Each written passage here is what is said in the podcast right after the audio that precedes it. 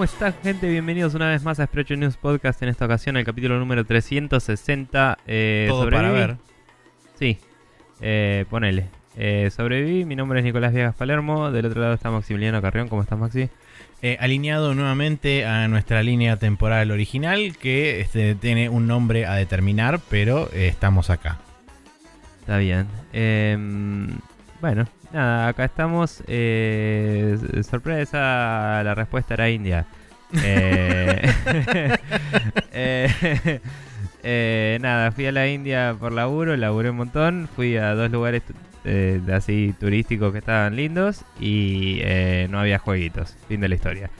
Ahora, Em, la pregunta obligada que tengo que hacer oficialmente en el aire, dado que hay este, una ley que lo, lo, lo, lo man- lo manifiesta y lo es mandatorio. eh. ¿Hiciste el chiste de nos llegamos a la India o no? Eh, me olvidé porque había pasado 19 horas en un avión, eh, 8 horas en un hotel y 4 horas en otro avión y no quería saber nada con nadie. Pero eh, fue mala mía igual. Bueno. Eh, nada, eso. Encima me acordé apenas me bajé del avión en India. y ya habíamos llegado, ya no Claro. tenía gracia. Pero bueno. Eh, nada, una poronga. Y la vuelta la sentí más larga todavía. Así que, eh, nada, that's what she said. Eh, Exacto. mm, Así que nada, vamos a dejarnos de joder y ir a eh, hablar de todas las cosas que nos competen, pero primero les agradeceremos a todos ustedes por comentar, likear, compartir y darnos pelota aun cuando no podíamos responderles porque estábamos atrás de barreras interdimensionales espacio-temporales. Exacto. Eh, es mentira, pues les contestamos por eh, mensajitos, pero bueno, no importa. Eh, gracias a Nicolás Charlie Álvarez, Gastón Berezagá, Teodoro Cordura, eh, Gustavo Iquirroles, Fede Garteman, Sergio Suárez, Jorge Peiret, Pairo de Persona No Se Cae, Matías Paz y muchas otras personas eh, que nos han likeado y todo eso. Em, por darnos el aguante que necesitamos en momentos de atemporalidad. Em, así que esos son los agradecimientos. Maxi, tienes un comentario de Ted Cord aquí. Sí, este eh, comentario de Ted es de justamente el episodio 359 que dice, eh, muy buen programa Barbas. Sobre la pregunta de las traducciones lo estuve pensando mucho la semana pasada. En mi caso usaba todo en inglés, incluso las interfaces de la consola. Ahora me veo pasando todo al español, lo que es texto, y creo que el responsable fue el Octopath Traveler.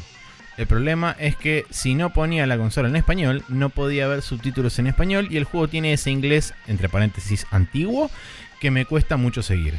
Otro caso parecido fue el Xenoblade Chronicles 2, lo jugué completo en inglés y con subtítulos en español porque me desesperaba un poco Don't Judge. Eh, sin embargo, con los cómics me pasó algo muy diferente. Yo empecé a leer cómics de DC cuando Editorial Perfil los editaba acá y se tomaban muchas licencias. De hecho, el personaje del que sale Minik lo habían bautizado como Bicho Azul, siendo Blue Beetle su verdadero nombre. Aunque para mí siempre va a ser el Bicho Azul o Astro Dorado, Booster Gold. Y Green Lantern dice, y Green Lantern dice son unos giles si se enoja. Ah, bueno. Interesante el debate sobre el papel higiénico o servilletas de papel. Voy a necesitar tiempo para pensar mi decisión. No es algo que pueda decidir bajo presión. Los escucho el martes. Saludetes, muchachos. Postdata, espero Nico haya conocido a Krish. Que no sé qué No, es. no sé, no sé. No. Eh, supongo que no, es la respuesta. Em, pero nada. eh, sobre los juegos en idiomas y cosas, yo diría que el Xenoblade Chronicles 2. Eh, yo te hubiera recomendado que lo juegues en japonés con subtítulos en español de última porque el inglés es una patada en la pija. Sí. Eh, no sé qué onda la traducción, pero las voces eran irritantes en extremo en ese juego. No solamente eso, sino que estaban actuadas de forma totalmente desganada. Estaban literalmente leyendo y no estaban actuando. Mm. En muchos Eh, casos. Tampoco sé qué onda la traducción al español, si cambiaban o no los nombres a los nombres yankees. Pero sí me acuerdo que fue medio paja que cuando estaba jugando el juego en japonés reconocía los nombres de los personajes. Al menos. Ah, perdón. Eh, aún si no sabes japonés es como que reconoces cuando llaman a un personaje porque es una palabra que se repite cada vez que la enfocan en la cámara o algo así. Y te ponían otro nombre en el subtítulo y es como, dale. O sea, no, no, no soy estúpido, ahí está. Eh, pero bueno, eso es por no tener doble localización y toda la bola, ¿no? Em, pero bueno, nada, cosas.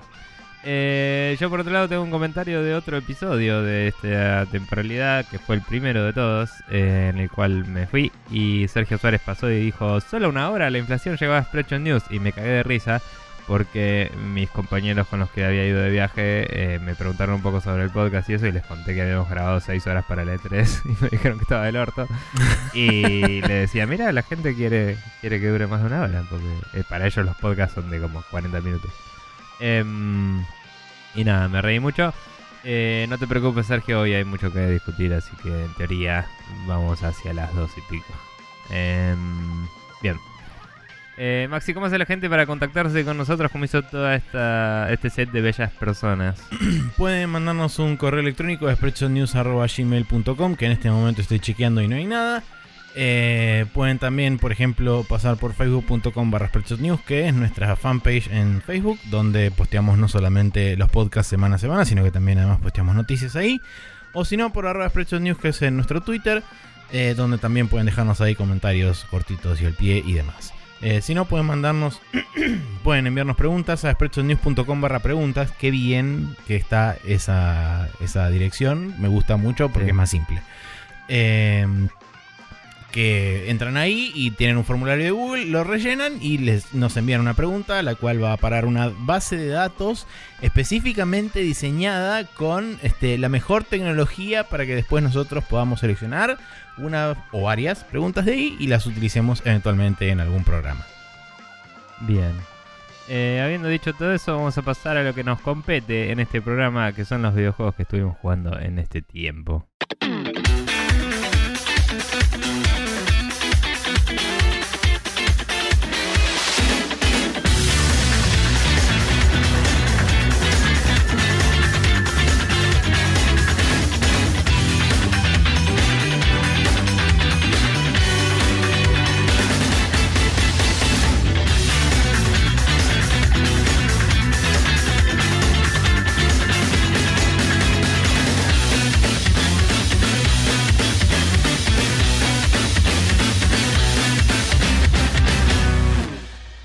Acá estamos de vuelta en el now loading, donde no demasiados juegos han sido anotados. Imagino que jugaste más y te lo estás guardando, pero bueno. Sí. Em, bien. Eh, yo por mi parte tuve un poco de tiempos muertos, em, nada más, así que también jugué poquito. Eh, cosas plataformísticas. Vamos a arrancar, si te parece, por el Final Fantasy 1. Bueno, eh, Final Fantasy 1 lo terminé finalmente, después, poco tiempo después de que este, grabáramos los atemporales. Le di un cierre y este, hay como cierta conexión con un par de cosas que comento, voy a comentar después sobre el Darksiders 3. Lo principal es que el dungeon de agua del Final Fantasy 1 es una mierda, como todos los niveles de agua ever en cualquier lugar de la historia de los videojuegos. Así que eso, digamos que es un checkbox, un checkbox que está marcado, así que corresponde, digamos, al linaje de todos los juegos que tienen un nivel de agua. Tienen, ese nivel de agua es una mierda. Em, me pareció interesante el dungeon final del juego, que es eh, un dungeon que se comporta como una especie de de Gauntlet, donde vos tenés que ir avanzando eh, por varios pisos y en cada uno de los pisos te vas enfrentando a los diferentes jefes que te fuiste enfrentando a través del juego. Eh, funciona más o menos como el castillo de Wily de Mega Man o como este, demás otros juegos.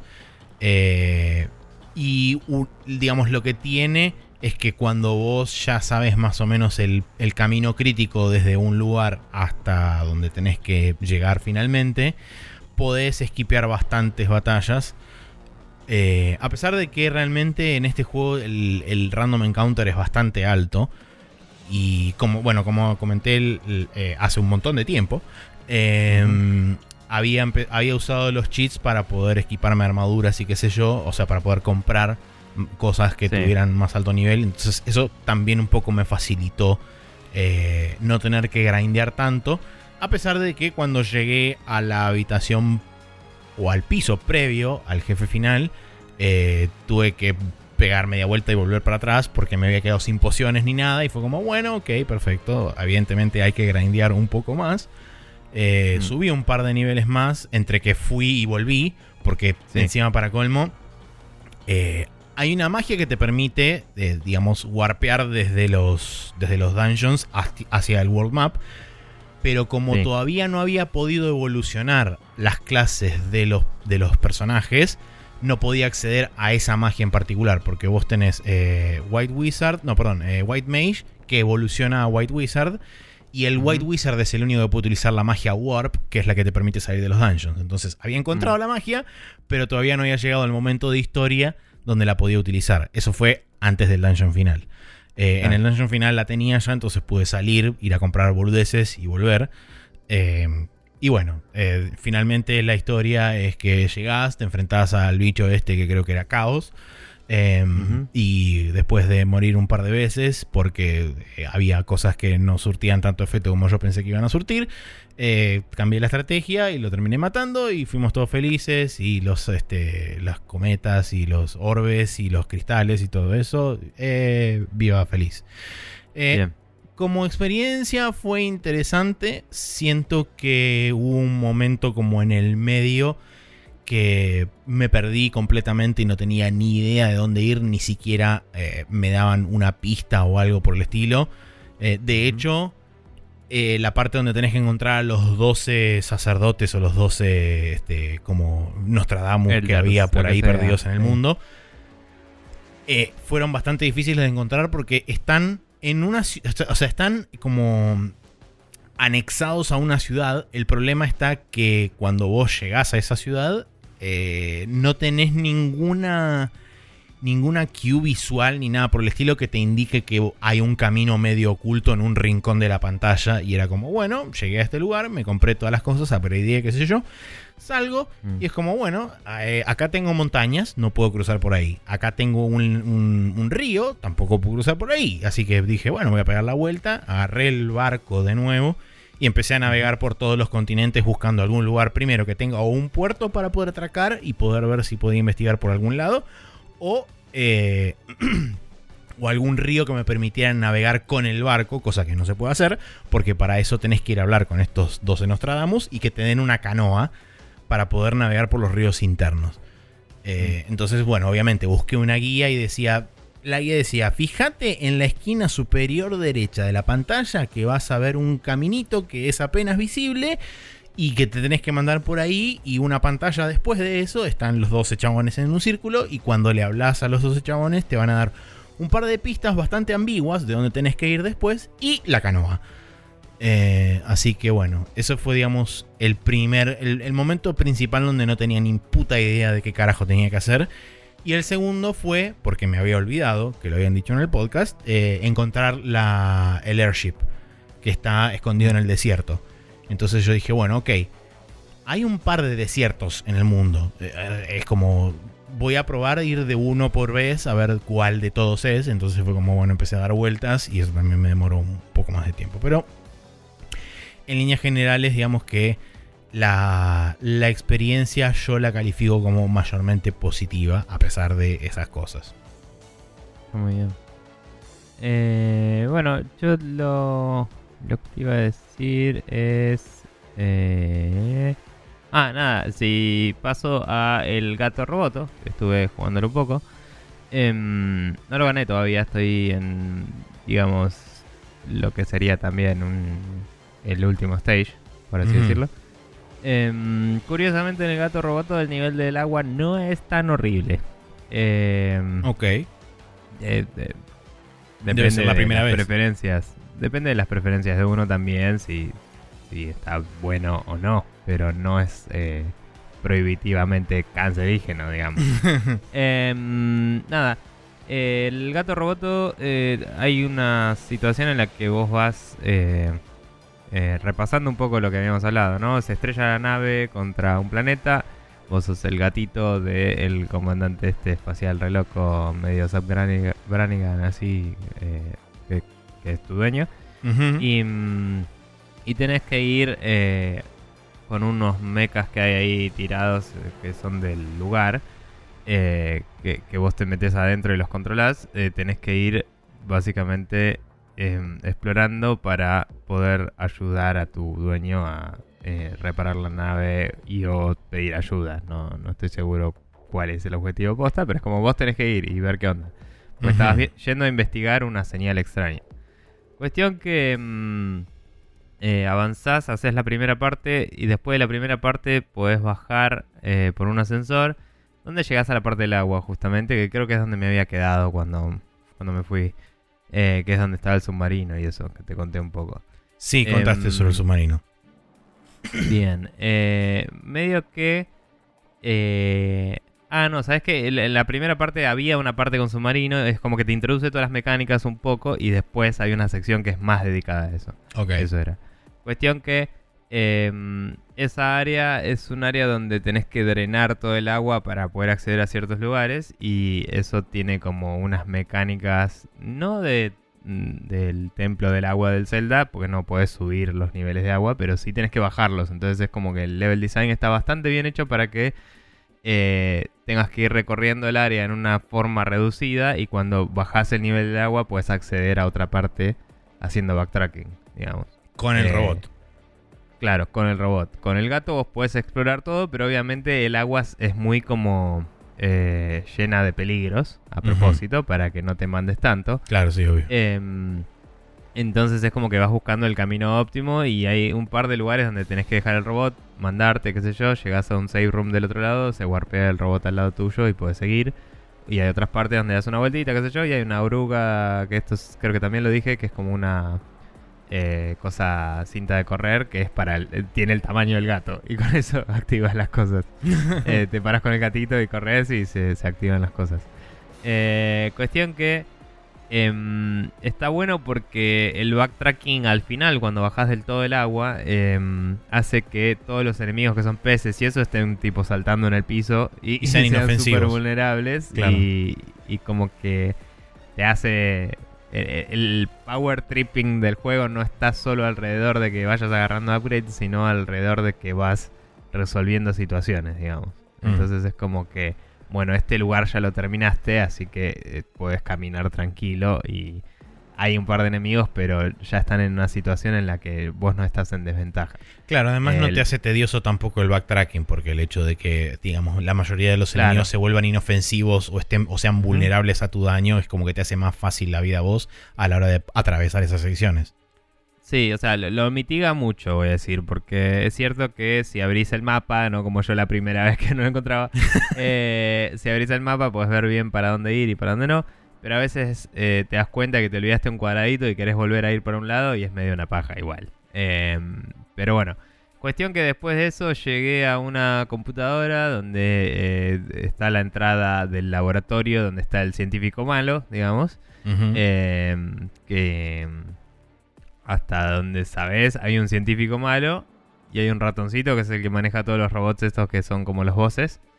Eh, y se va revelando la historia en su mayoría en habitaciones secretas que tienen como eh, partes de la historia. Pero algunas partes están ahí en el camino principal. ¿no? Sí, Eh, ¿cómo, y- se, ¿Cómo se, digamos, manifiesta la historia? ¿A través del el famoso environmental como- storytelling? ¿O tiene tipo texto o cinemáticas? O... Hay más que nada logs del científico este que, que re- graba cosas y las deja ahí en distintas computadoras porque aparentemente dejarlos en eh, la red y que lo puedas acceder de cualquiera es estúpido o algo así. Hmm. Em, y mm, hay un poquito de environmental storytelling en que hay cosas en el ambiente que parecen solo decorado, pero si lees todos los logs y eso, es como que tienen un poco de, ah, mira, esto es lo que estaba hablando el chabón. Claro, te Tipo- enmarcan el, el, el, el story dump que te hace el. Sí, en un ese. momento nada que ver, ¿no? Pero mencionan algo sobre un experimento con un sapo. Y hay muchos sapos en el, en el juego, tipo saltando por ahí. Pero hay uno que está dentro de un, de un tubo eh, así como criogénico, ponele, no sé, es un tubo con agua y el sapo está dentro. Y es como, ah, mira, ese debe ser el sapo. digamos. Claro. Eh, boludeces de ese estilo. Cuestión que. mm, nada, entonces vas a la computadora, la computadora te dice no te puedo abrir acceso al, al laboratorio porque eh, la estación esta espacial loca está medio en crisis y hay que arreglar cosas para que se abra la compuerta automática, ¿no? Como que está sellado. Entonces es la típica excusa de tenés que hacer tres cosas para abrir esto. Pero una de las tres era lo del agua, entonces ya lo hiciste para ese momento. Lo cual lo hace un poco menos tedioso. Em, solo psicológicamente, porque es la misma cantidad de cosas. Sí, obvio. Pero bueno. Eh, y nada, me pareció variado porque después la siguiente cosa era una de fuego. Que en vez de ser solo. eh, en vez de usar el. el submarino, usas otra cosa. Es como que directamente vas por los ductos de ventilación, entonces tenés que usar el gatito casi todo el tiempo. Y no Mm. usas casi nada del robot en esa parte. Y es como que tenés otro tipo de resolución de problemas distinta. Y, mm, y después cuando llegas hacia el final te subís al robot y volvés así a las chapas. Claro. Eh, también destrabas un par de upgrades más. Em, había uno que era bastante secreto, creo, que era el que sube el ataque al, al- el daño al ataque básico, porque la mayoría del tiempo yo estaba dándole con los misiles. Y también hay uno que lo obtenés ahí en el coso de fuego que te sube la ventilación de tu traje. Y no sé si recordás que los misiles eran, tenían un cooldown, que era literal un Mm. cooldown, o sea, tenía un medidor de temperatura. Entonces acá le agrega como un ventiladorcito al HUD, que cuando apretás el ventiladorcito corre al mango y baja mucho más rápido la temperatura y puedes disparar tres misiles en vez de dos. Ah, Y mm, solo por esa boludez, un par de enemigos que eran re jodidos se vuelven mucho más fácil porque les spameas tres misiles y los matás. claro. Em, también el splash damage de los misiles viene muy útil porque hay veces que hay enemigos que están atrás de una plataforma pero les llega el splash damage y les puedes pegar. Eh, no como el wave beam de- del Metroid, pero eh, Casi. digamos que si calculas un poquito podés prevenir el, totalmente el encuentro, digamos. Eh, y nada, como que muy tuneadas esas cositas, muchos detalles, viste, muy, muy interesante. Y mm, ni me acuerdo que era la tercera cosa después del fuego, así que supongo que no fue tan relevante. Creo que era eh, apagar una computadora o algo así. Y nada, después de plot thickens un poquito. eh, pero me gusta que en las partes opcionales de historia se va revelando la motivación del malo. Y mm, aunque, no, o sea, no es, no es una super historia, eso es un gatito y bla. Claro. Pero el malo como que tiene una motivación relativamente noble, digamos, y es malo porque eh, es un científico loco que lau- laburaba para una empresa que era mala, ¿me entendés? Mm. Tipo, o sea, claramente estaban haciendo ahí armas, era un lugar que hacía armas y cosas. Y el chabón era como el researcher y se distrajo con otras cosas. Y, y después como que quiso eh, resolver esas cosas que estaba bueno, digamos, en comparación a hacer armas. y, lo haciendo eso se volvió medio... Claro, como que lo querían rajar a la mierda y el chabón medio como que tomó el control del lugar. Ah, Eh, entonces nada, es como... es- está bueno eh, que no sea una historia... O sea, solo porque el juego es comédico y boludo no significa que no pueda tener una historia. mm, Y solo porque el chavo, el enemigo es un científico loco no significa que no pueda tener más de una faceta. Que te diría que es literalmente dos facetas. Pero digo, es como... eh, nada, me gusta que no sea... Que no se comprometa solo porque es un juego, entre comillas, más para nenes. Porque no me parece que sea en realidad para nenes, sino que es un juego simpático. eh, con una historia así... Nada, contada. Eh, pero bueno, nada, y avancé hacia, hacia el laboratorio final y no me acuerdo bien dónde me quedé. Eh, pero nada, le estuve dando un rato largo un día que estuve medio al pedo en el hotel ahí. bien. Así que, nice, el gato roboto. Y como dije, sorpresivamente no desagradable eh, los niveles de agua. Eh, así que copado eso. Punto a favor entonces. Bueno, eh, yo seguí terminando cosas porque también terminé el Darksiders 3 y ahora habiéndolo terminado puedo, digamos, situarlo dentro de lo que es la línea temporal de los juegos. El juego termina justo cuando arranca el Darksiders 1. O sea que técnicamente es una precuela este juego. Em, algo que debo destacar que y me olvidé de, probar, digamos, la versión de los controles o del sistema de combate similar, más similar a, Dark Souls o el sistema de combate que traía originalmente de, salida el juego. Pero nunca me terminé de acostumbrar a los timings de los controles por varias de las razones que, hablé en... De hecho, puntualmente en el episodio de la semana pasada, el tema de los escenarios y todo eso, que muchas veces se pierde con el mismo ruido de las arenas de combate, muchas veces se pierden las animaciones de los chabones con efectos y cosas. Em, y otra de las cosas que tiene también es que tiene gusto a poco la cantidad de armas y gadgets que vos tenés. Por ende, lo que lleva a que muchos segmentos de gameplay estén como muy vacíos y no y se sienta como medio que esas partes son lentas y se avanza lento y no pasa demasiado, porque tenés como mucho combate y no sentís que realmente tu personaje progrese ni tenga una evolución ni nada desde el punto de vista del gameplay. Porque tenés este, cuatro, cuatro armas posibles, eh, que cada una tiene su forma, que, que le da como habilidades especiales a Fury, pero no tenés mucho más que eso. Y de hecho la cuarta y final la obtenés relativamente cerca del final. Entonces, entre que obtenés el, martillo, que es la tercera la tercera forma, y la última forma, que es la forma este, que se llama. Ah, no me acuerdo. Pero la cuestión es que es de hielo y te permite caminar sobre el agua y cosas así. Em, hay como un gap bastante amplio. O sea, matás como si te dijera tres pecados capitales entre uno y otro. Y como que ese segmento se siente muy largo. Claro. Em, y como que para mí le faltó le faltó algo ahí en el medio como para este digamos darte un un power up o algo similar. Cosa de que sientas que vos digamos estás evolucionando o, o, siendo más poderoso porque cuando llegas al final es como que tenés todos los poderes y bla y está todo bien. Pero ese segmento particular es como que se siente medio seco. Y después por último el tema del level design. Hay un par de lugares en donde el level design no indica claramente hacia dónde tenés que seguir llevándote eh, siendo propenso a que te pierdas. Eh, que eso también ya lo charlamos la, lo charlé la semana pasada, eh, en el podcast de la semana pasada. Y hay un par de instancias más donde eso ocurre. Que no son súper graves porque de nuevo los chavales te recompensan con cosas, con ítems, con, este, con coleccionables, los consumibles, eso es lo que quería decir.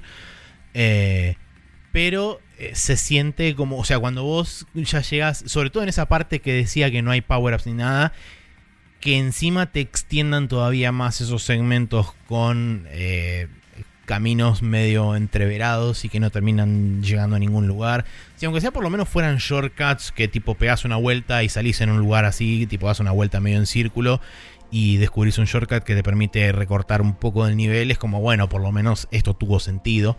Pero en muchos casos no ocurre eso.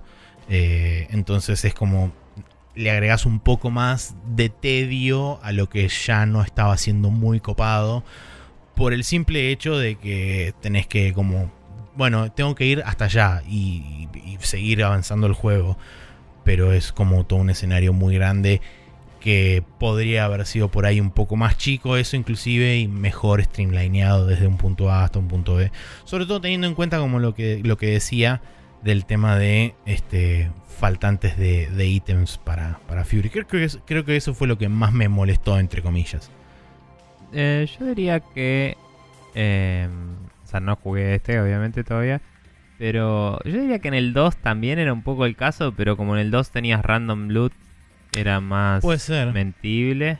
Eh, porque el 2 yo recuerdo que porque no quise meterme tanto en el random loot y una vez que encontré uno que más o menos me gustó no cambié mucho. Eh, se me hizo largo y, como que el énfasis a la acción eh, del 2 en ese momento en particular que no había jugado tantos character action games en mi vida todavía, eh, me echó un poco las bolas. Quizás si lo juego ahora lo aprecie de otra forma, ¿no? Sí. Eh, pero, pero digamos, me acuerdo que me había sido un poco tedioso. Em, por, por, eso mismo, porque es como que los story beats estaban muy separados por un montón de peleas y, mm. y, moverse en el espacio que en el 1 como que cada eh, escenario, no, necesariamente cada escena, pero cada escenario así grande eh, tenía un propósito en la historia, porque era un juego mucho más lineal. Claro, eh, sí. Bueno, en este pasa algo similar, sobre todo en el último tercio o el último cuarto del juego. Mm. pero bueno, Sí, y como último agregado, el punto de conexión con el Final Fantasy 1, hay una parte donde tenés que ir por debajo del agua y es un nivel submarino directamente, no es este un nivel como que tiene agua ni nada de eso. Y es un pelotazo importante, sobre todo porque también hay combate submarino, que en cierta forma está más o menos bien solventado porque cuando vos te equipas una de las formas es como que aumenta tu masa y caes automáticamente al fondo, entonces podés pelear eh, digamos con los movimientos como si estuvieras en el, en el piso, obviamente un poco más lentos y digamos los personajes marítimos se mueven eh, no siendo súper injustos ni chotos, sino que están más o menos adaptados a la velocidad más lenta que tiene tu personaje en el agua. Eh, aún así es un pelotazo porque en ese lugar también es propenso a perderte. Más que nada porque tenés todo como una, este, un, blur generalizado en toda la pantalla porque eh, bajo el agua.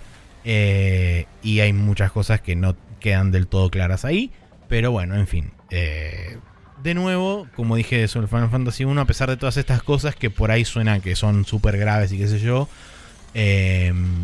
en líneas generales me parece que el juego tiene un balance bastante positivo. Eh, y em, me gustó dentro de todo. Creo que lo que más disfruté fue la parte del, del Crucible, que es como... No, no, no, no tenía el ejemplo exacto, ahora sí lo tengo. Es como la, eh, el Challenge of the Gods o el Arena of the Gods del God of War, donde era, vos tenías un, un círculo donde te caían gente y vos ibas subiendo los niveles de challenge. Es exactamente igual a eso. El Em, Challenge Room. es una suerte de Challenge Room, sí, pero que está, digamos, separado de todo lo que es la historia del juego. Está en, en otro lugar. No sé qué, o sea, no tengo idea de cuál será el primer juego que implementó algo así, probablemente en la wiki de Giant Bomb diga, pero si tuviera que atarlo a un concepto, supongo que hablaría del Danger Room de los X-Men, que creo que había mínimo un juego que lo implementaba de los X-Men. Sí, la verdad Eh, que no, no tengo idea de, no sé. De quién fue quién fue el primero que, que hizo esto. Quizás fue el God of War. No lo sé.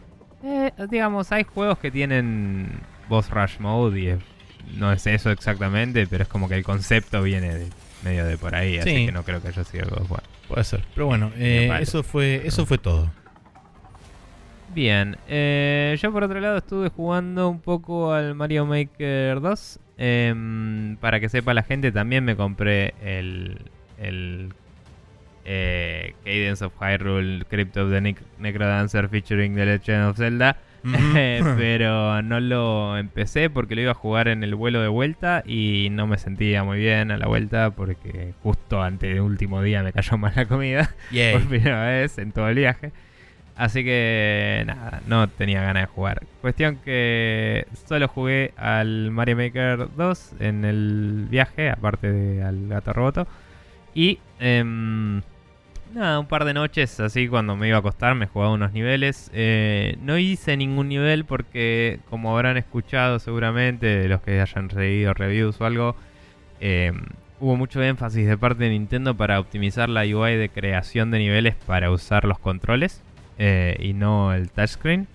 Y cuando estás jugando en modo portátil solo puedes eh, usar el touchscreen para poner los eh, bloques. Entonces era un poco incómodo. Eh, me puse a pelotudear un poquito y dije, "Mm, mejor me pongo a ver los tutoriales. Y me puse, hay videitos tutoriales, me puse a verlos y están buenos porque son básicamente lecciones de Nintendo de level design. y es como, está buenísimo eso.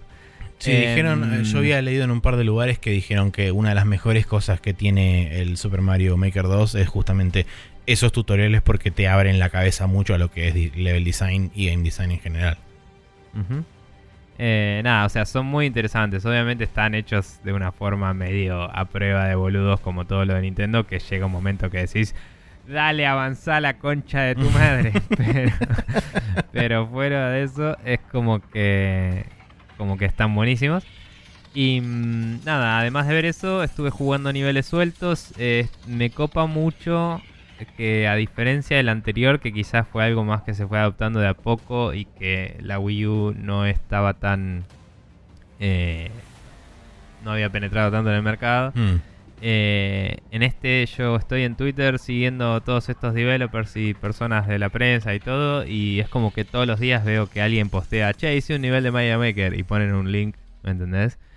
Y me, me, puse a seguir a Dan Reichert, que de golpe le pintó hacer juegos, niveles de verdad en vez de hacer niveles de mierda. Hmm. Y están bastante buenos los dos o tres que jugué de él.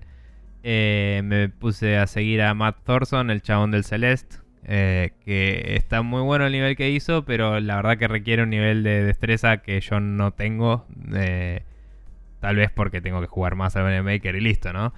Pero me pasó un poco como que es un nivel de plataformismo que en un juego puede estar en la mitad para adelante del juego, pero cuando es un nivel suelto es como, che, para, acabo de empezar a jugar Mario Maker, el primer nivel que juego es el tuyo y no, no va a salir esto.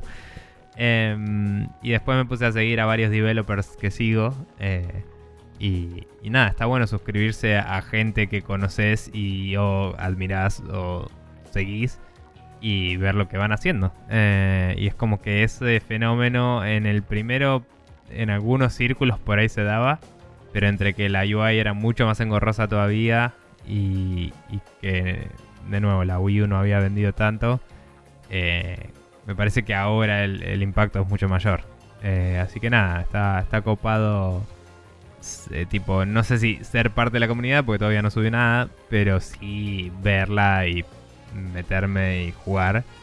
Eh, y también jugué uno de los niveles que hizo eh, Castorcito de Rayos Catódicos. Está muy bueno. Eh, es medio puzzle, o sea, como que tenés que ir descubriendo un par de lugares para activar unos switches y poder ganar. Me gustó bastante.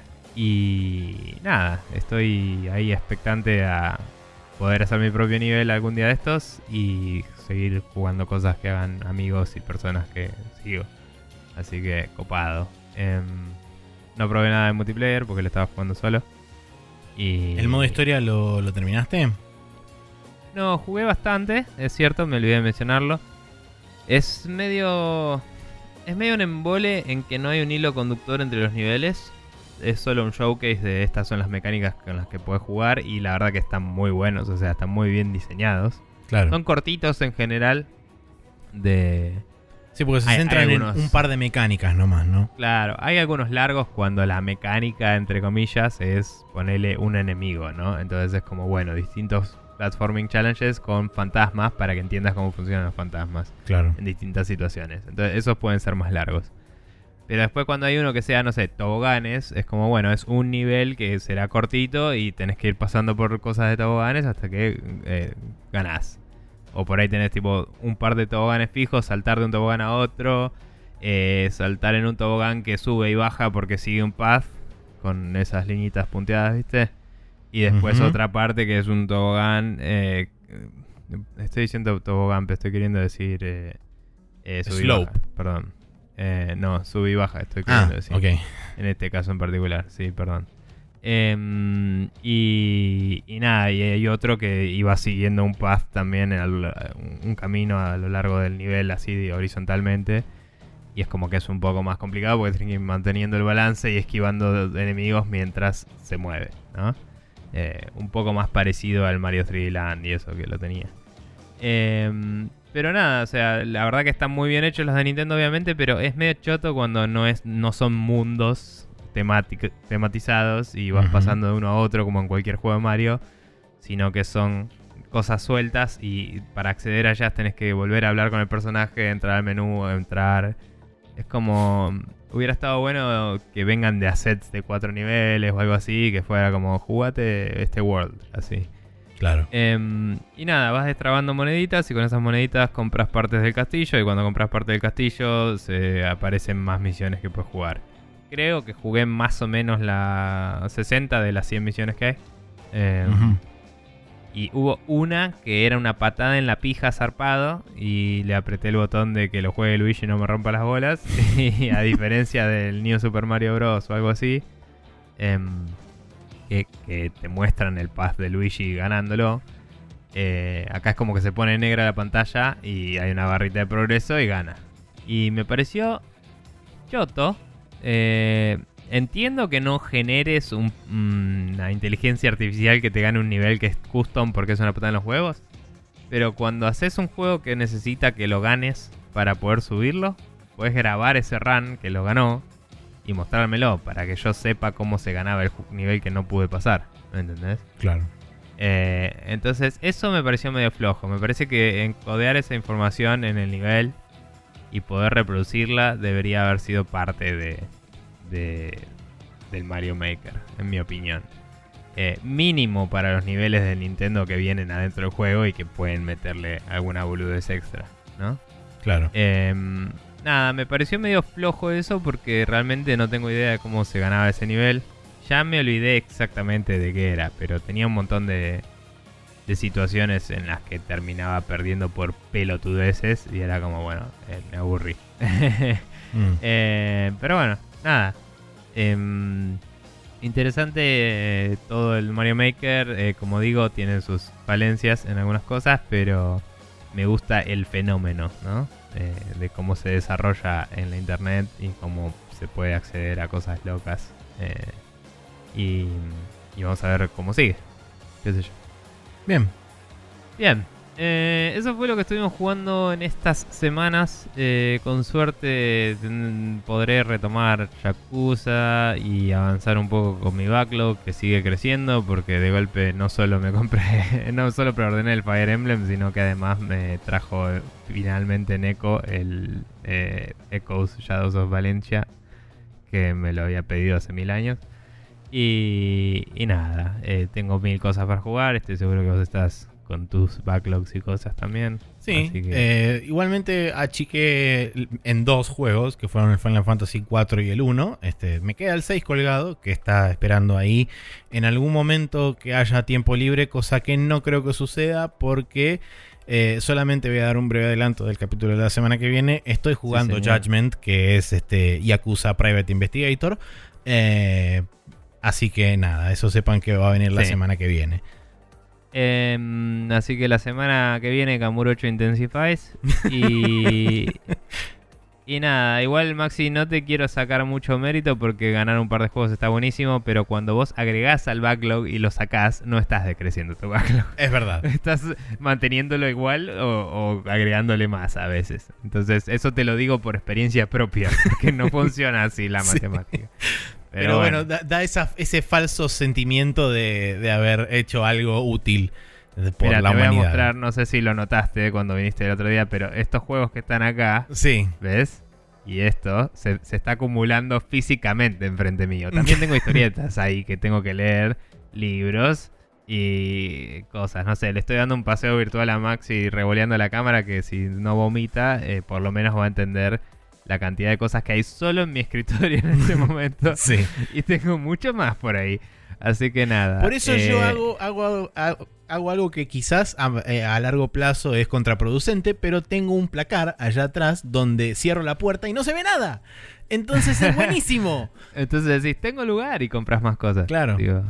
sí, yo tengo un placar acá que podría hacer eso. Ahora que lo pienso. Bueno, no importa. Bien, eh, después de todas estas tangentes vamos a pasar a ponernos al día un poco con la industria y los jueguitos.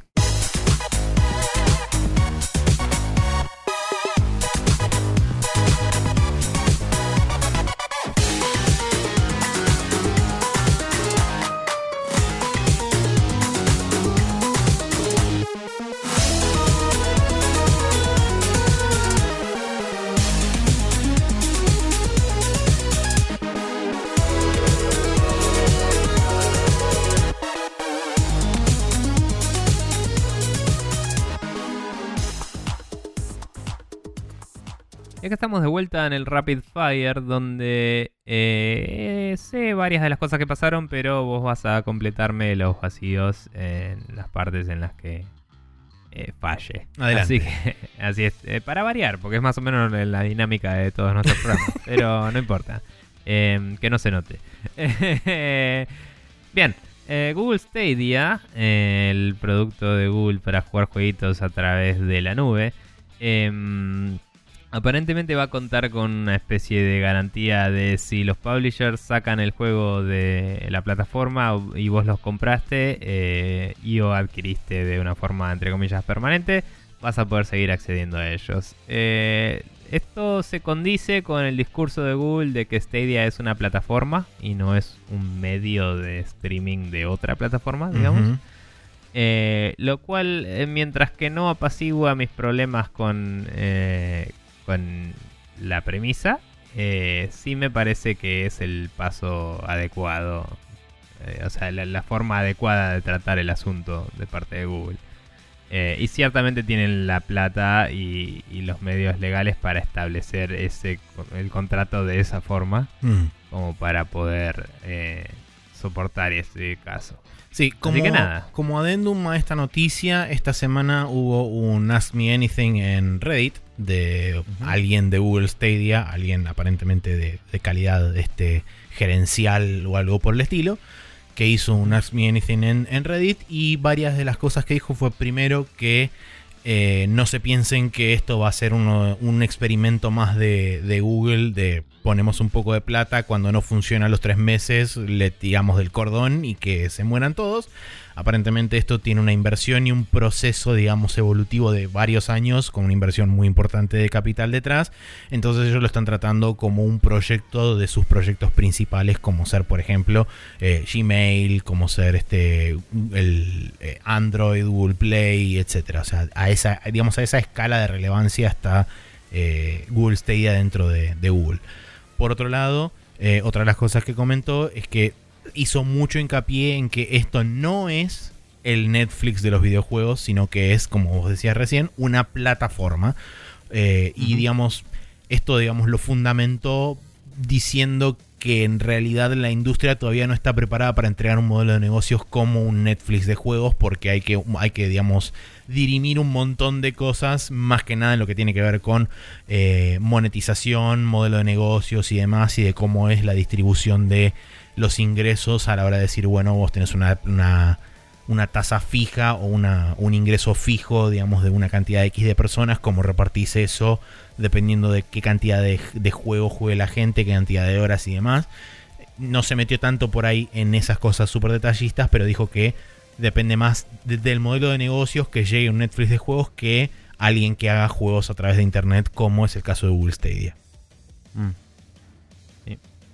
Bueno, nada. no- nada Bien, más que eh, después de eso, en, en otras noticias que sucedieron hace como un montón de tiempo, Sony ponderó la, o pondera la posibilidad de adquirir nuevos estudios antes de la salida de la próxima PlayStation. Esto viene de boca de Jim Ryan, recién eh, flamante anunciado eh, CEO de Sony Computer Incorporated, Office, PlayStation, etcétera.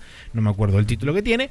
Eh, pero es eh, el capo de PlayStation ahora, el chabón este. Y eh, justamente lo que dijo es que están abiertos a la posibilidad de empezar a hacer shopping de estudios.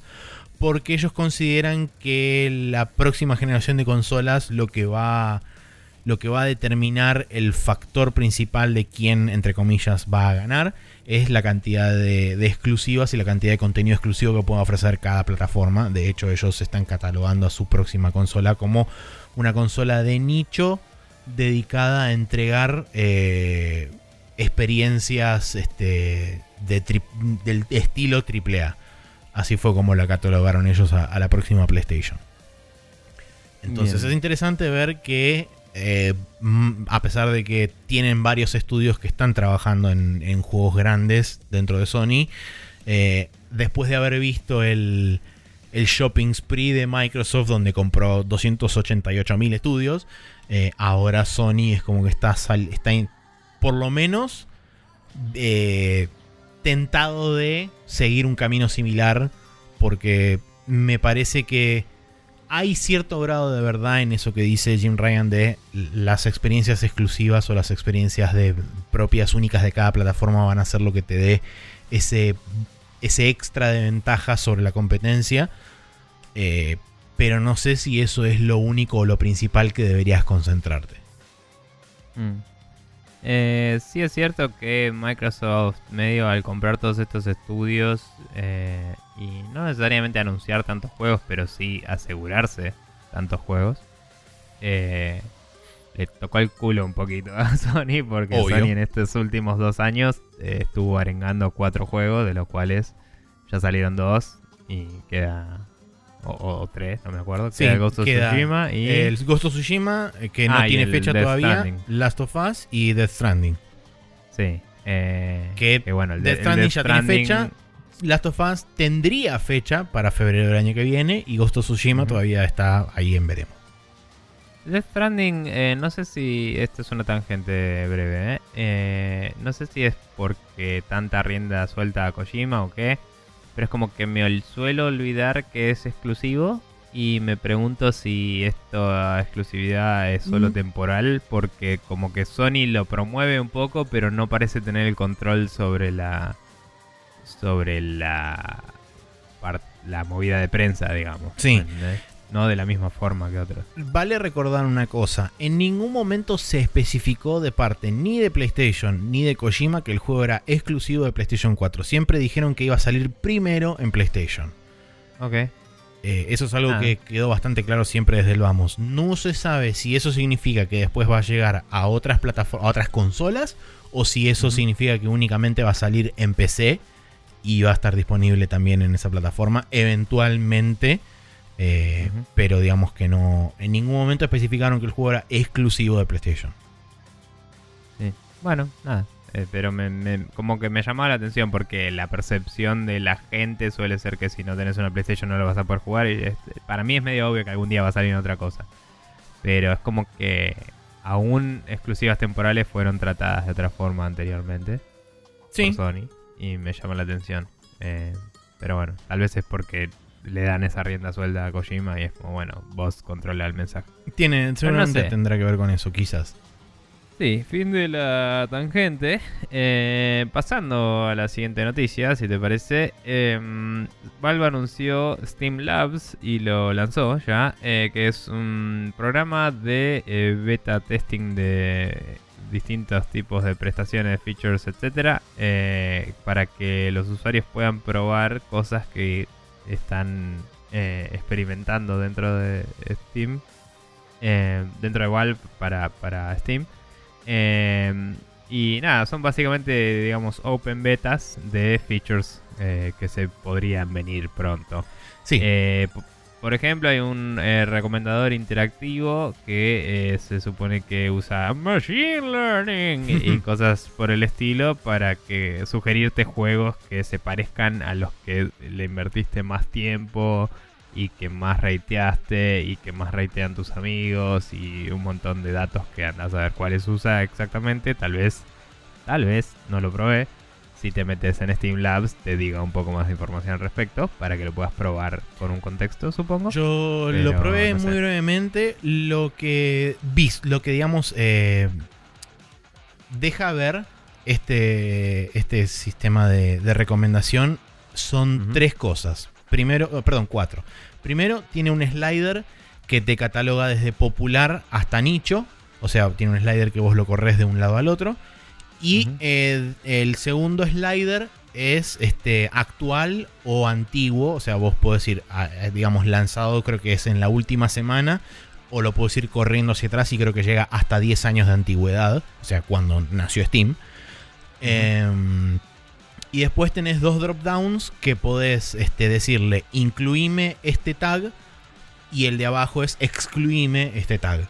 Entonces con esas cuatro configuraciones lo que hace básicamente es después de que lo configuras tiene el relojito de este, trabajando, pensando eh, y te tira una lista eh, con, con las recomendaciones y al lado de, al lado de cada uno de esos de esas recomendaciones te aparece una barra como significando digamos de 0 a 100 el porcentaje de efectividad con el que catalogó cada juego. Entonces es como que va en orden descendiente cuanto más abajo vas de la lista, es como que menos eh, se apega al criterio que vos seleccionaste para, para que te, te dé las recomendaciones. Está bien. Eh, bueno, nada, también había un par de features más que estaban ahí Sí, para Uno era el, una- el coso de Sí. trailers de 6 segundos, que lo que hacía era agarrar los trailers de los de, de- que están publicados en cada en la página de cada juego eh, y hacer un un, un supercut de 6 segundos. Y el otro era este un mega trailer de 30 minutos con todos los lanzamientos de la semana, donde tomaba esos, esos snippets de 6 segundos eh, y te los, te los montaba todos en un mega trailer de las cosas que salieron en esta semana. Entonces vos podés ver eso para estar enterado de qué fue lo que salió en esta semana. Claro, como los eh, de Drop de creo que era de Sony y los downloads de la semana de Nintendo.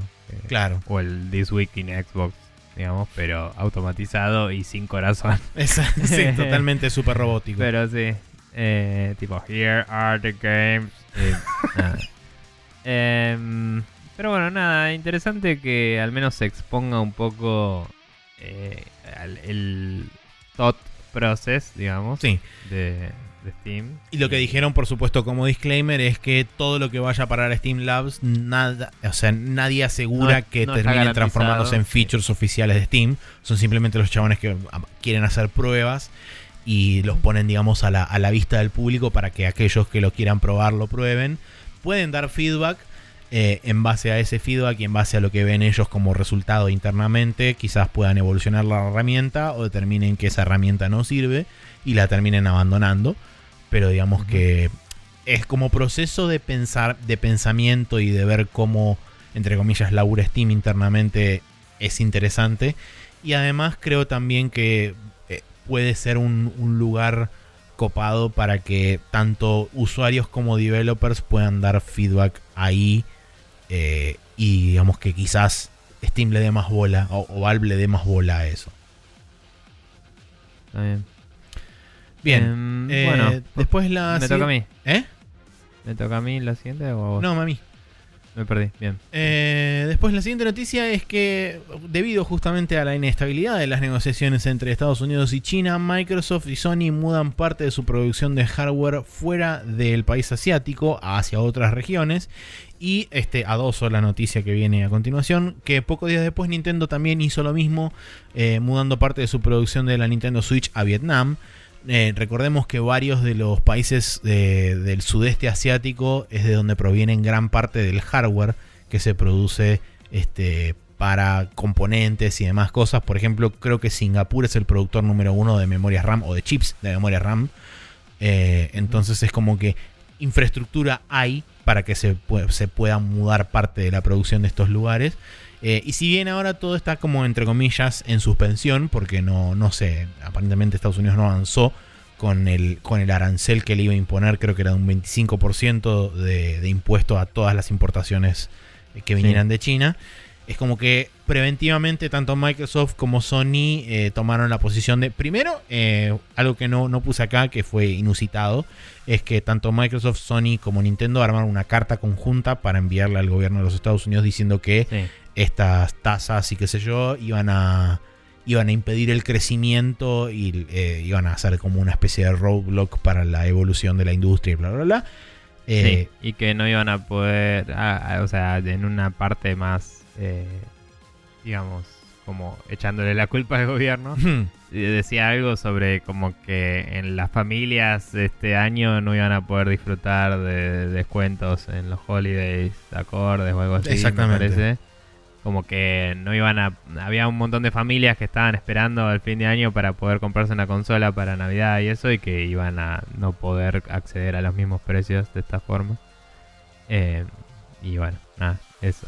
sí Em, una nota, perdón, al pie, que, que está de hecho corregida abajo de todo de la de Nintendo, es que por alguna razón Nintendo dice que no tiene que ver con eh, los incidentes entre China y Estados Unidos. el Guiño, de que guiño. quieran, de que quieran mudar eh, parte de la producción a Vietnam. No, no dijeron por qué en vez de eso. No sé. Eh, Sí. No te creo, pero... ponele claro sí obvio. Pero capaz que además eh, desde Vietnam tienen otros medios de distribución o lo que sea que también les sirven para acceder a otros mercados, qué sé yo. Idea. Pero bueno. Em, Sí, no, no, no hay mucho, no hay mucho más para, para discutir de la noticia. Eh, eh, quizá la parte de Nintendo se ata un poco con lo que vamos a hablar después, que me parece que quizás eso también debe tener algo que ver. El hecho de Ujú. inicias una línea nueva de productos y es como, bueno, si ya arrancas desde cero en otro lugar a manufacturarlo, es como Sí. que en cierta forma estás desviando parte de tu producción o mudando parte de tu producción a otro lado. Pero bueno, eh, tenemos una especie de spin-off de Neverending Story acá. que la verdad que no sé, podríamos poner. Sí, pero esto tiene que ver más con los piratas del Caribe o algo por el estilo. Claro, no es mala. ¿eh? Em, el, el Tiesto remix. la verdad eso. Pero bueno, eh, nada, eh, Mike Rose, fundador de No More Robots, eh, con el apoyo de Rami Ismail, el indie developer que ha sabido eh, hacerse notar en muchos círculos del desarrollo y de la industria de los juegos. Eh, estuvo instando a toda la gente que, que quería comprar juegos en G2A a directamente piratear los juegos. Diciendo básicamente lo mismo que hemos hablado anteriormente, ¿no? Que G2A eh, vende juegos que han sido comprados con tarjetas robadas y después el costo de eso es eh, absorbido por los developers. eh, además de costos legales extra de, de tener que pagar multas por eh, transacciones fraudulentas y Sí, cosas y por de el no estilo. haber visto un peso por la transacción original Mm. de la venta de, Sí. esa, de esa clave. Sí, sí. Y, o sea, cuando, eh, para quien no sabe, yo me robo una tarjeta, compro 20 juegos, vengo- vendo los 20 juegos y básicamente lavé el dinero y me voy.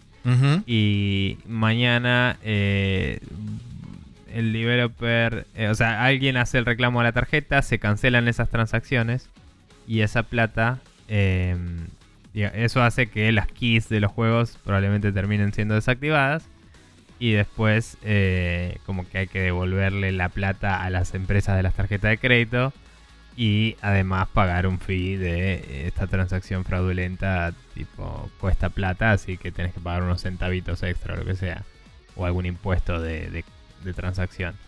Y eso termina saliendo del bolsillo del developer y no de G2A así que todo es una reverenda poronga eh, y bueno nada eso es lo que estaban diciendo directamente pirateen no me rompan las bolas eh, y sobre todo porque dice para los indies esto es prohibitivamente eh, caro y, y inabordable. Sí, Eh, potencialmente fatal para una empresa que es de mediano a, a pequeño tamaño, porque Sí, sí, sí. O sea, una empresa grande quizás tiene el aparato legal como para disputar estas cosas o, o puede pagarlo y fue. Pero eh, desarrolladores independientes que son personas individuales, eh, a veces de otros países que no tienen idea de las leyes de ningún lado en particular, eh, tienen que lidiar con estas cosas y es un bardo. Así que nada, una reverenda poronga. Em, bien, eh, después de eso eh, salieron estos... eh, salió G2A a defenderse con argumentos de mierda, sí. eh, diciendo que solo el 8% de los juegos totales eh, en... De, de las ventas de juegos totales en G2A son indies, que me parece muy difícil de determinar, pero bueno. Eh, en G2A eh, se prometió devolver, entre comillas, hasta 10 veces el dinero que perdieron los desarrolladores.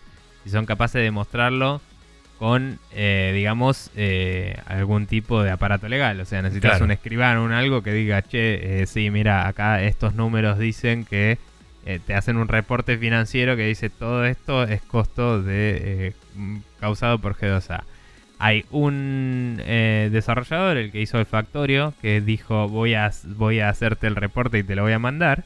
Y aparentemente se lo mandó y le dijo que era, ¿cuánto plata era? En Eh, 6.600 dólares era el total de chargebacks, impuestos y demás cosas que habían tenido que pagar este, por este, transacciones fraudulentas en G2A. Por ahora G2A no respondió ni oficial ni extraoficialmente a, a ese reclamo de. Ubi Software. O sea, eh, eso quedó en la nada, a pesar de que prometieron que iban a pagarlos y tenían la, Sí, esto fue alrededor de hace una semana y todavía no se sabe nada. Con respecto a otra parte de los argumentos poco convincentes que utilizó G2A, dijo que, contrariamente a las acusaciones que recibe, el, el negocio de G2A siempre. eh, es el, el modelo de negocio de G2A es el mismo que cualquier otro marketplace como Amazon o eBay que tiene también sus partes positivas y negativas. O sea que porque lo hacen otros, yo también lo hago. Eh, y por último dice que si G2A este, algún día desapareciera, eh, la reventa de, llaves o de, códigos no va a desaparecer. que tampoco importa, o sea, hacer las cosas bien, no tiene nada que ver que vos que porque vos desaparezcas las cosas van a seguir pasando, Hace, preocupate de tu negocio. Mm. Sí. Y bueno, después, eh, siguiendo con, el tema de, las, entre comillas, declaraciones de G2A, dijeron que eh, estaban abiertos a discutir el tema, cosa que eh, Mike Rose hizo aparentemente, a través de Twitter dijo que públicamente que había estado en contacto con G2A, cosa que aparentemente no reconocieron, justamente desde G2A, que tuvieron algún contacto con, con, este, con este chabón Rose. Y por otro lado, además, eh, Mike Rose inició una petición para que Geosa deje de vender completamente juegos indie en su sitio. Eh, dado que como son como representan entre comillas solamente el 8% de las ventas totales, a ellos no les va a afectar en absolutamente nada no tener este no tener esa cantidad de juegos indie en, disponibles para la venta.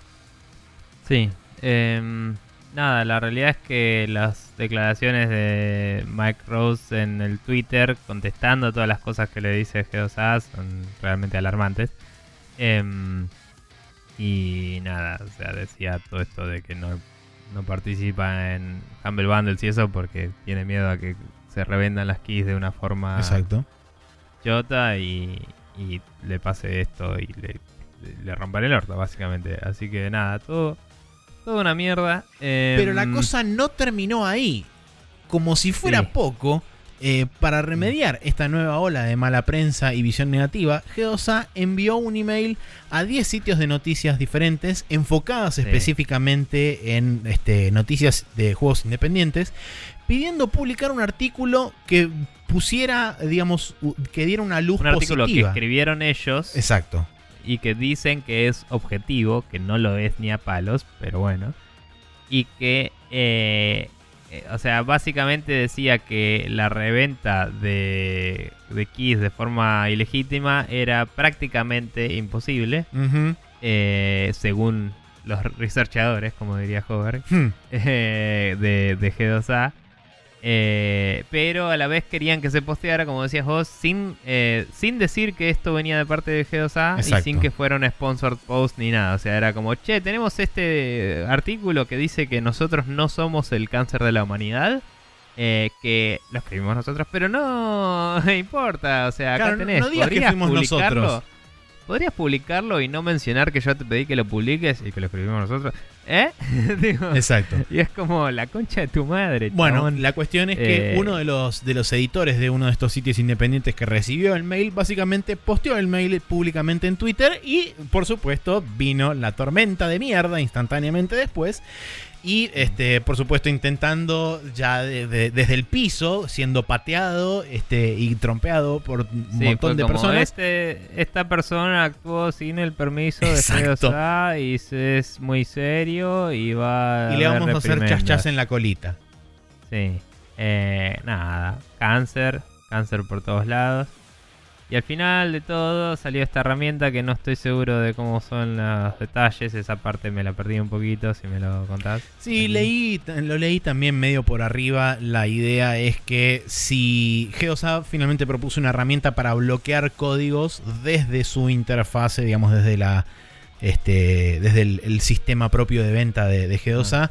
Sin embargo, como por requisito pide que al menos 100 desarrolladores, ya sean independientes o AAA, se registren oficialmente eh, o, registren su interés de forma oficial para esta herramienta para que ellos inicien el desarrollo. La idea, a grandes rasgos, pasa por eh, que los tipos aparentemente recibirían una alerta o algún tipo de, de mensaje a la hora de que se, se produce la, transacción de, de, una, de la compra de una, de, una, de una de estas claves y ellos pueden determinar si esa clave es legítima o ilegítima y banearla o no, eh, digamos, eh, interponiéndose justo antes, digamos, de que esa transacción pase a tarjetas de crédito, etcétera, y bla, bla, bla, eh, y se realice el, cargo y el cobro y todo lo demás, evitando teóricamente los chargebacks y todo el tema de los costos financieros que, que incurren en la transacción de este tipo de cosas.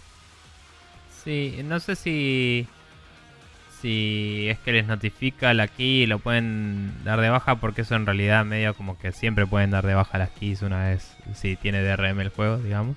Hmm. Em, pero por lo que entendí, es como que vos le podés decir a G2A, o sea, te registrás como developer en G2A Sí.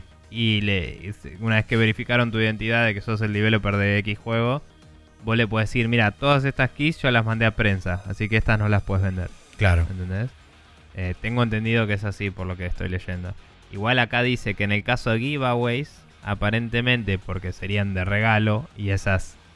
Si yo te regalo una key, vos podrías venderla y no estás haciéndole técnicamente mal a nadie, entre comillas. Sí. Ponele.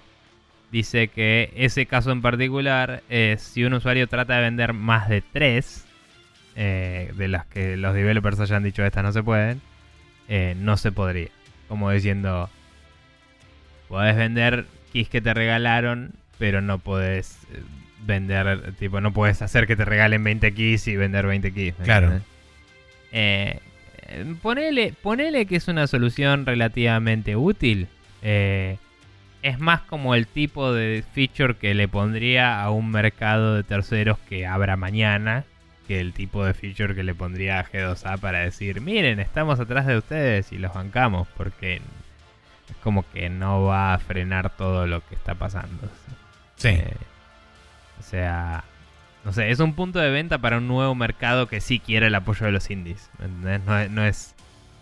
No me parece una solución definitiva. Me parece que ayudaría bastante. Pero bueno, qué sé yo. Nadie quiere que G2A gane plata. Porque es una mierda. Entonces, es jodido.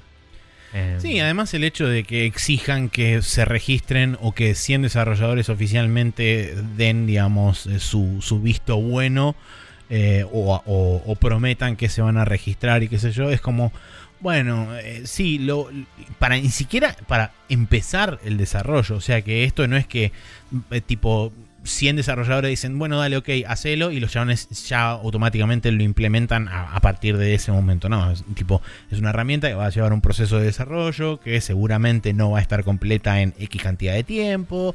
O sea, es todo un proceso y que en, el, en el mientras tanto, todas estas cosas van a seguir pasando. Gente va a seguir siendo cagada de ambos lados, tanto developers como Sí. usuarios. Este, entonces es como, bueno, y, y mie- y mientras tanto, ¿qué? Sí, no sé. Pero bueno. Eh, de nuevo, esa herramienta es como algo que me parece muy positivo, pero es como que cuando lo prometen ellos, le sacas toda la credibilidad Sí. para mí. Pero bueno, qué sé yo. Eh, bueno, nada, todo eso fue cáncer. Y, Sí, Y noticias que pasaron en estas últimas 3, 4 semanas, más o menos. Sí, saliendo de ese cáncer un poco, quedan un par de noticias más acá abajo. Eh, que la primera es un poco más alegre y es que Nintendo finalmente anunció la Nintendo Switch Lite, la que venía rumoreada como una Nintendo Switch Mini, que hemos debatido un rato de qué podría ser. Eh, yo decía mucho más chica no puede ser, si va a bancar el dock y si no, no va a bancar el dock. Sorpresa, no banca el dock. Y tampoco es Em, demasiado más chica. Tampoco es demasiado más chica. Pero bueno, básicamente es una Game Boy Advance 2. Eh, Tiene. O una PlayStation Vita de Nintendo, digamos, a nivel form factor. Sí. Eh, para quienes no sepan, que supongo que ya todos saben a esta altura, pero bueno. eh, va a salir en tres colores, 200 dólares va a tener. eh, no se va a poder conectar a ninguna pantalla de televisión a través del USB. Por lo menos no de forma estándar. Capaz que algún hacker le haga una boludez. Pero bueno, va a tener USB-C, va a tener eh, todo integrado, no, no tenés detachable Joy-Cons, eh, no tiene el kickstand, así que aunque vos podés sincronizarle otros Joy-Cons, no podés pararlo y jugar en modo mm, tabletop, eh, que sería un poco más cómodo para el One to Switch. El One to Switch lo podés jugar con la cosa apoyada en el piso y Joy-Cons, honestamente, o en, o en una mesa tipo horizontalmente. Pero sería un poquito más lindo si tuviera kickstand en ese sentido. Em, Sí, le removieron bueno. el HD Rumble, le removieron el Sí. sensor infrarrojo de uno de los Joy-Cons. sí, eh, como decía, tiene un D-pad en vez de los cuatro botones porque como no puedes sacar el Joy-Con, eh, no necesitas eh, que sea reversible, digamos, o, que, o que sea, digamos, transponible, sería la- eh, el objetivo que buscaba. Em, así que nada, eso para plataformeros lo hace bastante más ideal, me parece, o para algunos juegos de pelea inclusive. Em, y la pantalla va a tener 5,5 pulgadas, ¿era? ¿O 5,6? Creo que sí, andaba por ahí, que es una reducción un poquitito de las 6 Sí. pulgadas y monedas que tiene la, la Switch normal. Mm, me sorprendió un poco que el bezel es más o menos del mismo tamaño aparentemente, eh, o al menos es medio proporcional porque se, se ve parecido.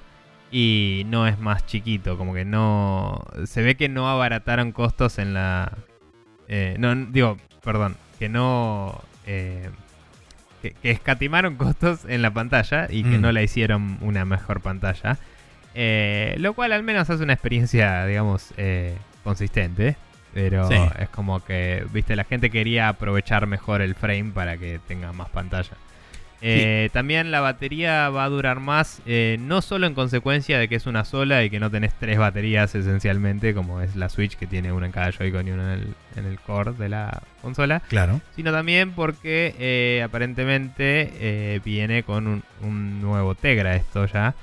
Eh, una nueva versión del chip de Tegra que eh, del en el cual se basa el hardware de la Nintendo Switch eh, se había anunciado de parte de Nvidia también Sí. y esto aparentemente sería lo que le va a dar eh, eh, vida a la Nintendo Switch Lite y a una revisión de Switch que vamos a hablar en breve pero eh, que me estoy olvidando de esto Bueno, Eh, la, la batería, según lo que dicen ellos, ahora va a pasar a durar entre... Entre eh, 4 y 9. No, entre 3 y 7. 4 y 9 es la nueva, la, la nueva revisión. Listo. Eh, pero bueno, lo- principalmente una de las características que tiene este nuevo Tegra es que es mucho más eficiente en el consumo de energía Claro. y no calienta Sí, sí, tanto, justamente beneficiando eh, el hecho de que la Switch Sí, Lite... la- tanto la portabilidad como el, la- el tiempo de vida de la batería. Exacto. Sí.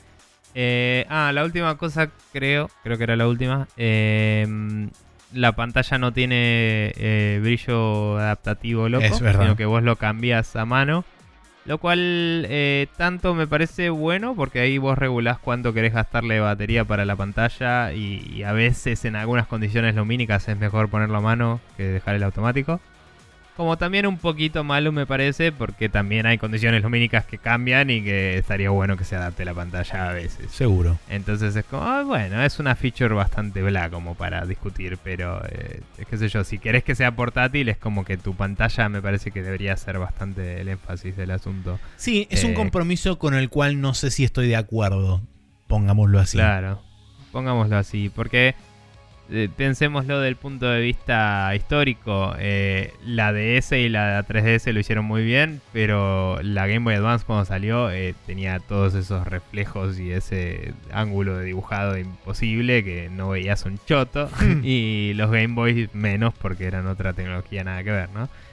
Eh, pero bueno, nada, las pantallas retroiluminadas hoy es como que se la rebancan, así que tampoco espero que sea un super problema. Capaz, si el vidrio es muy reflectivo, podría molestar. Pero fuera de eso, no creo que haya demasiado problema. Todos los juegos van a ser compatibles los que hay hasta ahora.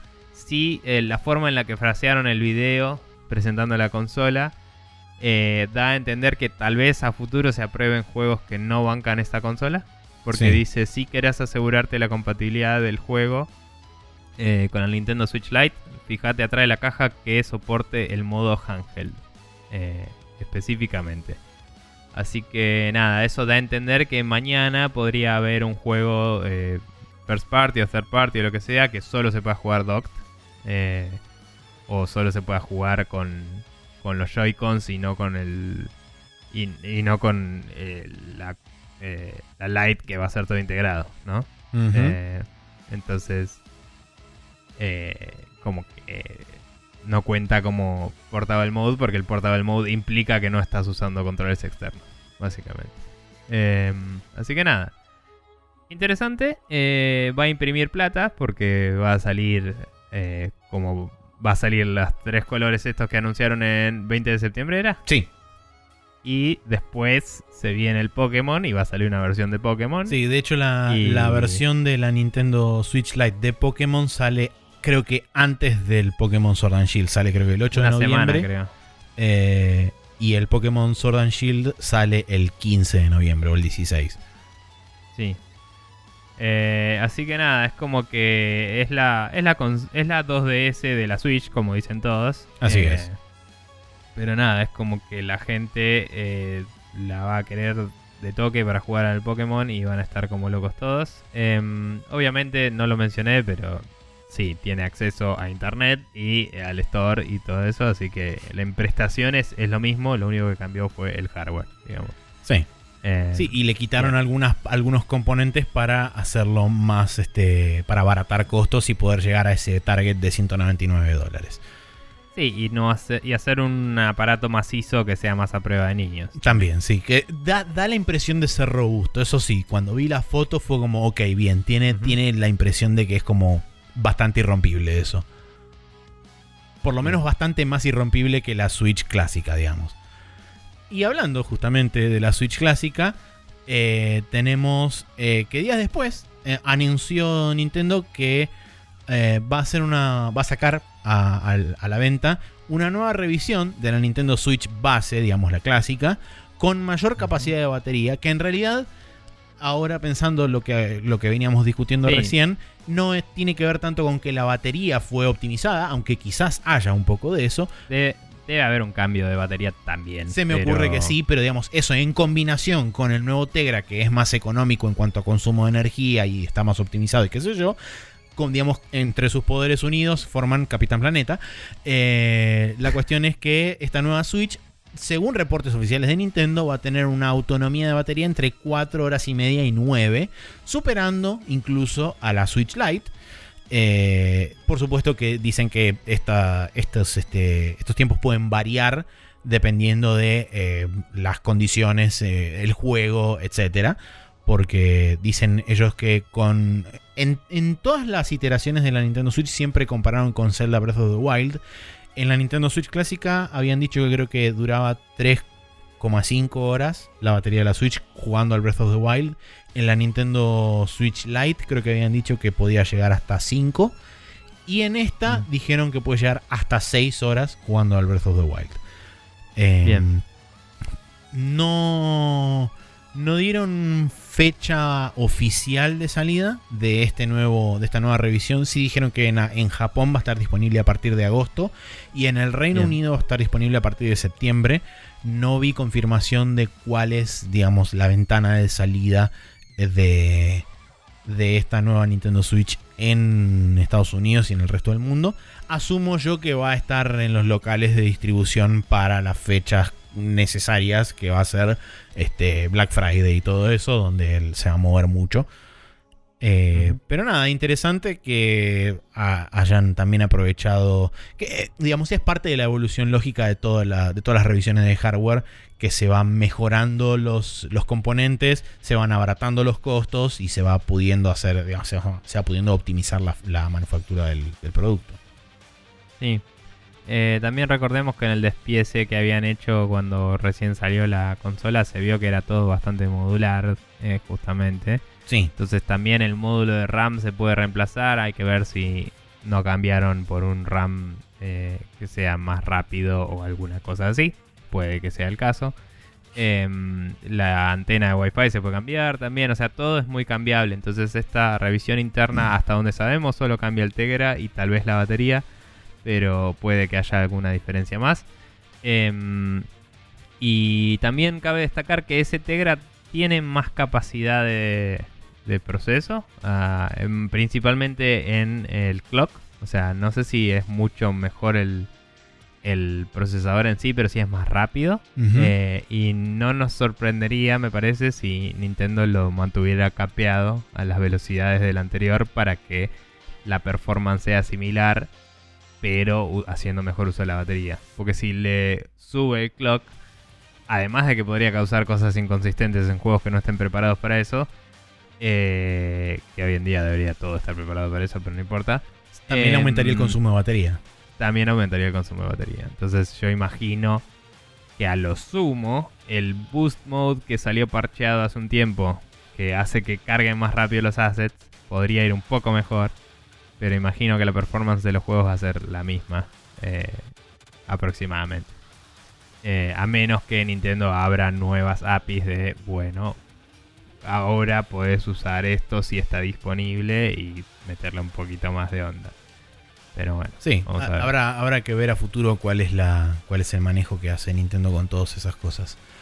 Eh, bien, eh, tenemos el calendario de esta semana que arranca con el jueves 25 de julio, donde tenemos el Raiden 5 Director's Cut para Nintendo Switch, que es un shoot 'em up, y eh, The Ninja Saviors Return of the Warriors para Nintendo Switch y PlayStation 4, que es un beat'em up side scroller. El viernes 26 de julio tenemos el Fire Emblem de Three Houses, o Fire Emblem Three Houses, para Nintendo Switch. El Kill la Kill If para Windows, Switch y PlayStation 4, que es este, el juego del anime, eh, que es un juego de pelea, eh, similar a los Naruto, etc.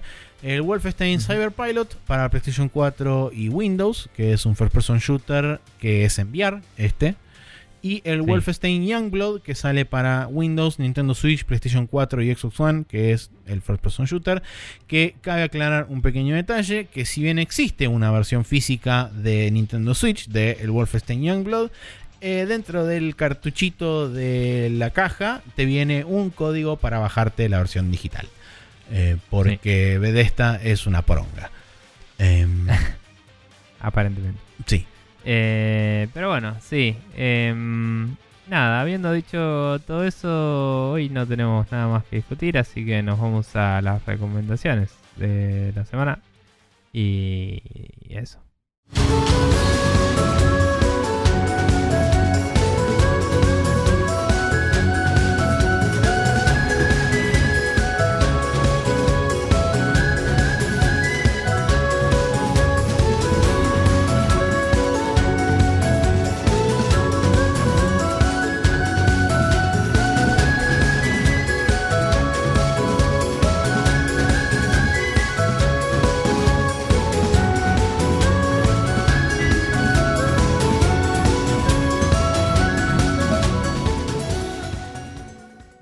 Estamos de vuelta acá en el Special Move donde tenemos tres cosas para recomendar porque teníamos dos y en un momento en el que te estaba ignorando bastante encontré otra cosa para recomendar. Así que eso. Eh, Maxi, contame de Game Maker's Notebook que todavía no lo escuché.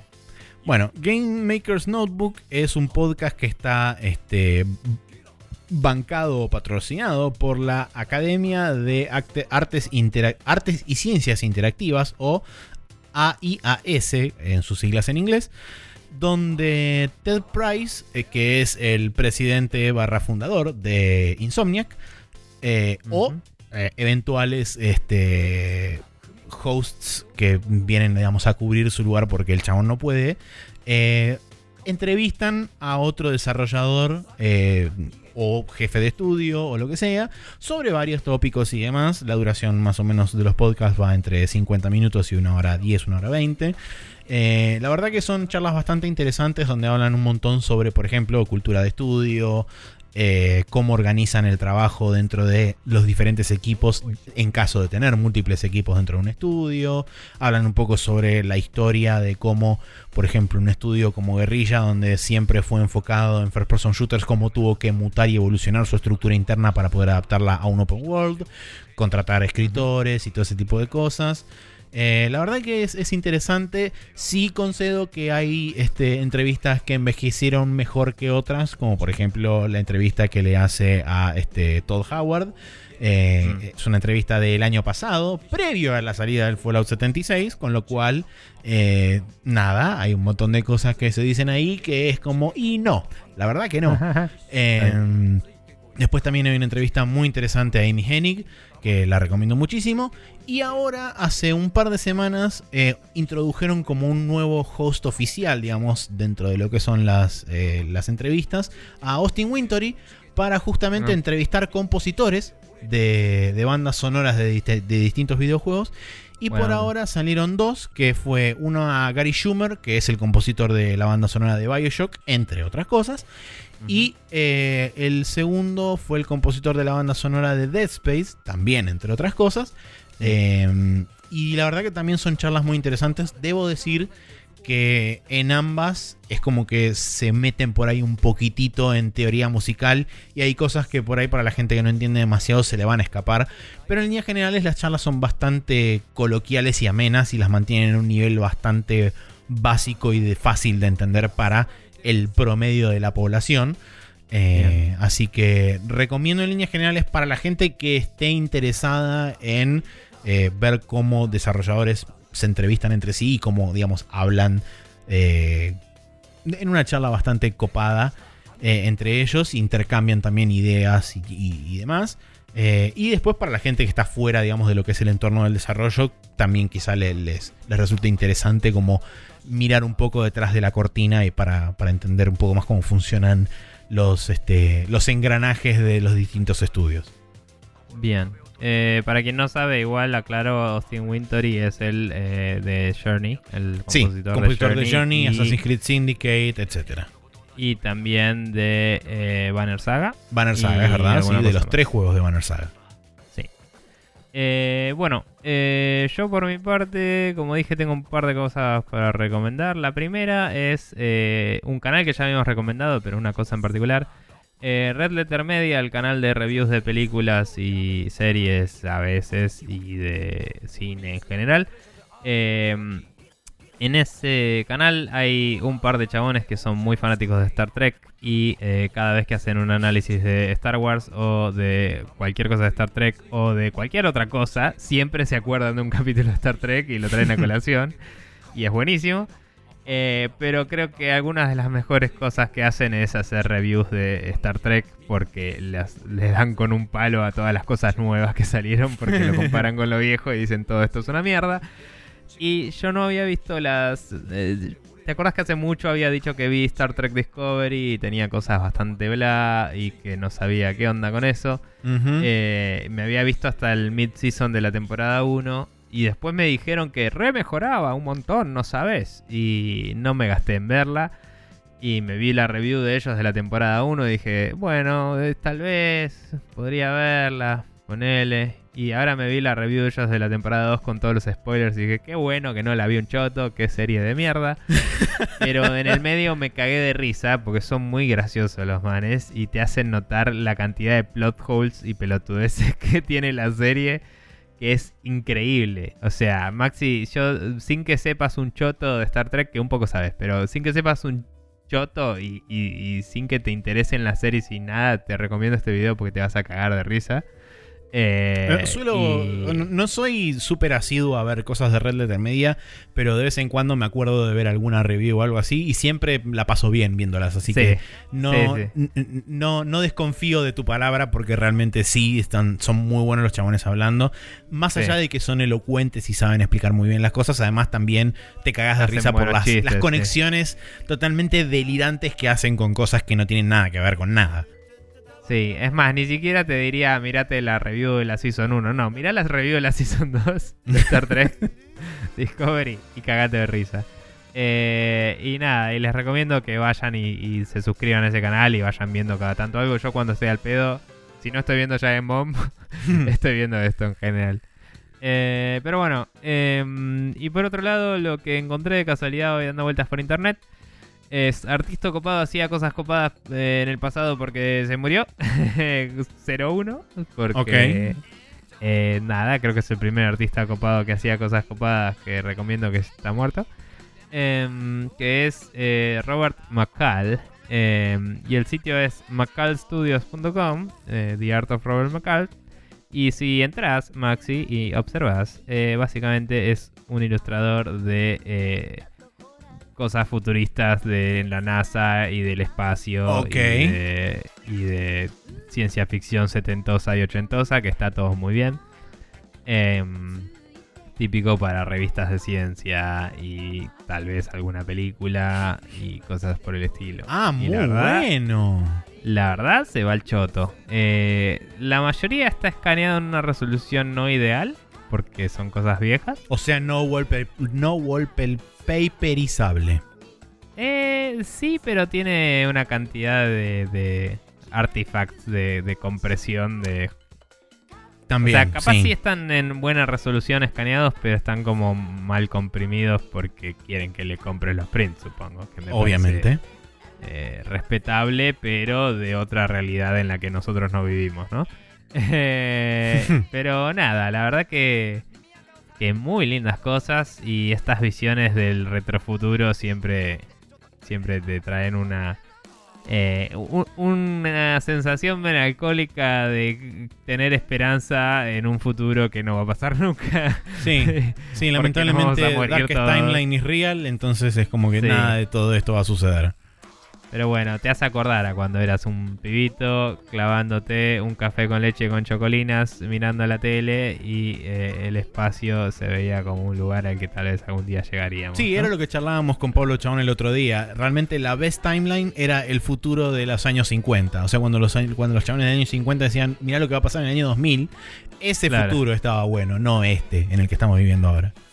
Bueno, es, es sí y, y no en que... Bueno, supongo que técnicamente es el futuro del 85, pero el, si, si ves Volver al Futuro 2, era todo bastante publicidades y corporaciones.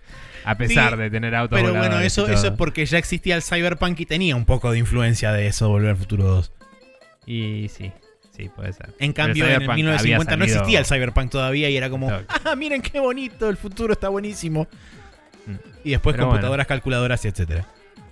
Claro. Eh, cada invento nos lleva más cerca de la destrucción. Maxi, ¿cómo hace la gente para eh, seguirnos mientras yo sigo mirando ilustraciones de este chabón que es un capo? Bien, eh, pueden seguirnos a través de iTunes, a través de arcade.org, a través de Google Podcast o de Spotify buscando Spreadshot News todo junto y sin acentos. Eh, y si no, por último, pueden este, copiar y pegar spreadshotnews.com barra podcast, que es nuestro feed oficial, en cualquier repro- reproductor de podcast de su preferencia. Este, y todos los martes a las 0.30 horas va a estar disponible en cada una de esas vías el próximo capítulo de nuestro podcast. Eh, en caso de que quieran recurrir a la playlist de lo que sobra de Spreadshot News, que dicho sea de paso la tengo que actualizar porque hay un par de, un par de temas que todavía no puse. Eh, youtube.com barra Spreadshot News TV es donde pueden acceder a la misma y poder disfrutar, por ejemplo, de Tunak Tunak Tun, que sonó la semana pasada, eh, dando, por supuesto, a entender que Nico estaba en la India, eh, donde fue a ver al jefe de los mini supers. Aparentemente. Eh, bueno, gente, muchas gracias por escucharnos como siempre. Eh, gracias por eh, es- esperar a que se restablezca el timeline. Eh, lo hemos logrado. eh, gracias a los Tachyons y A job la well. Bruta. Y eh, nada, este chabón también ilustró para 2001 Decía en el Espacio y hay un par de cosas muy lindas ahí, Maxi. Así Ah, que mira. Ahora, ahora voy a seguir este, chusmeteando un poco. Bien, eh, así que nos vamos mirando estas imágenes espaciales y nos veremos la próxima gente. Hasta luego y eh, suerte. Exacto. Ah, mira, boludo, hay una que es como una estación espacial donde sale un, una nave del medio y es muy Elite Dangerous de repente, esa imagen. Eh, sí, es que Elite Dangerous es muy... Eh, por eso.